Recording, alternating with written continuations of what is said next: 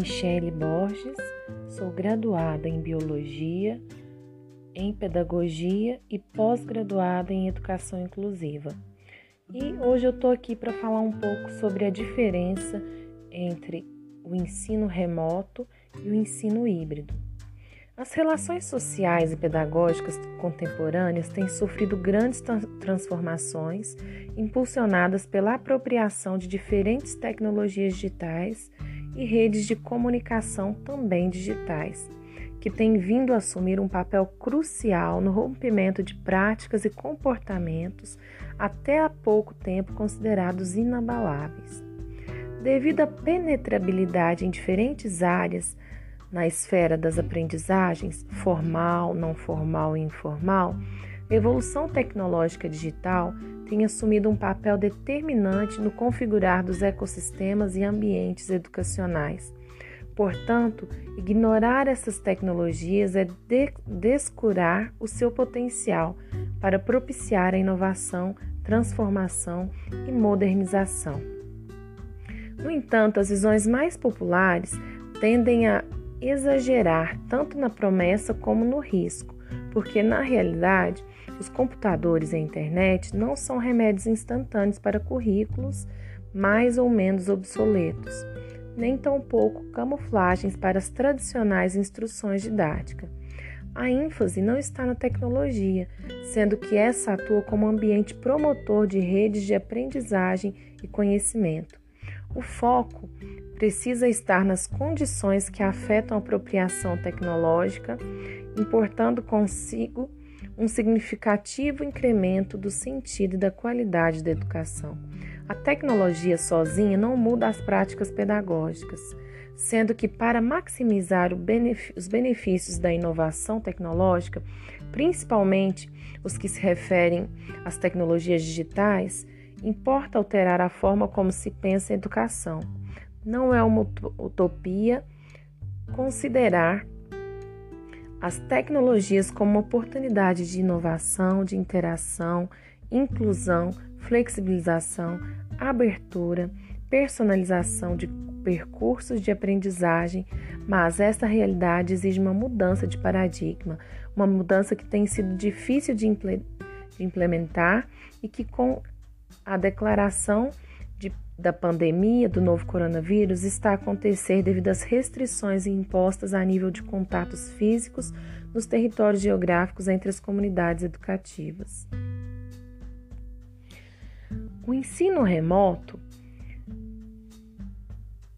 ou aula remota significa, né, o termo remoto ele significa distante no espaço e se refere a um distanciamento geográfico.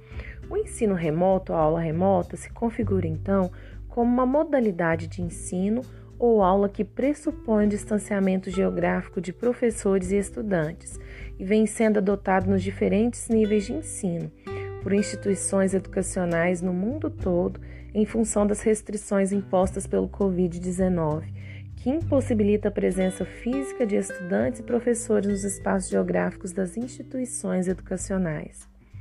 Nessa modalidade, o ensino presencial, físico, mesmo os cursos, currículo, metodologias e práticas pedagógicas é transposto para os meios digitais em rede. O processo é centrado no conteúdo que é ministrado pelo mesmo professor da aula presencial física.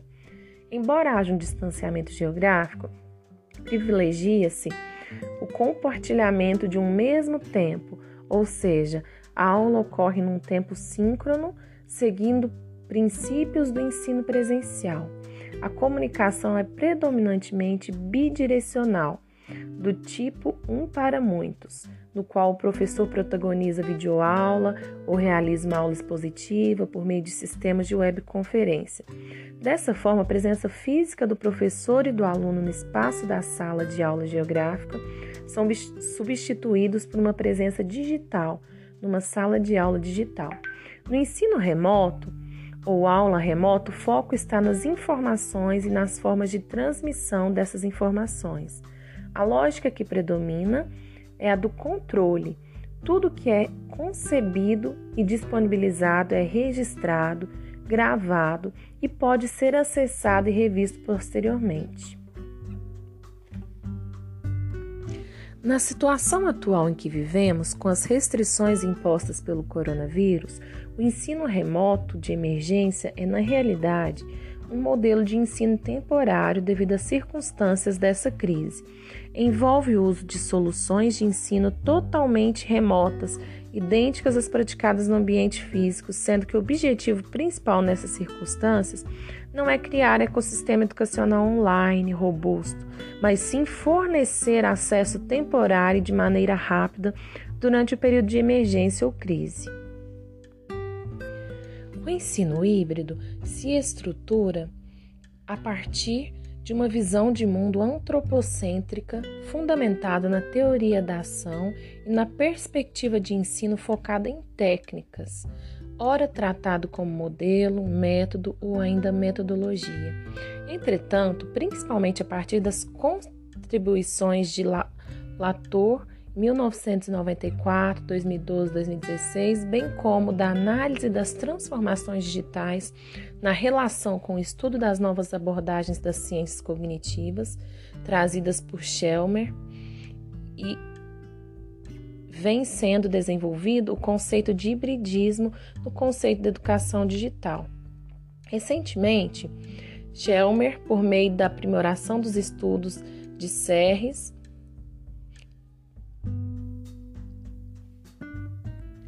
tem aprofundado o conceito, ressignificando desde uma perspectiva epistemológica reticular conectiva e atópica, na qual a teoria da ação dá lugar ao ato conectivo, transformando as condições habitativas e a própria compreensão do humano.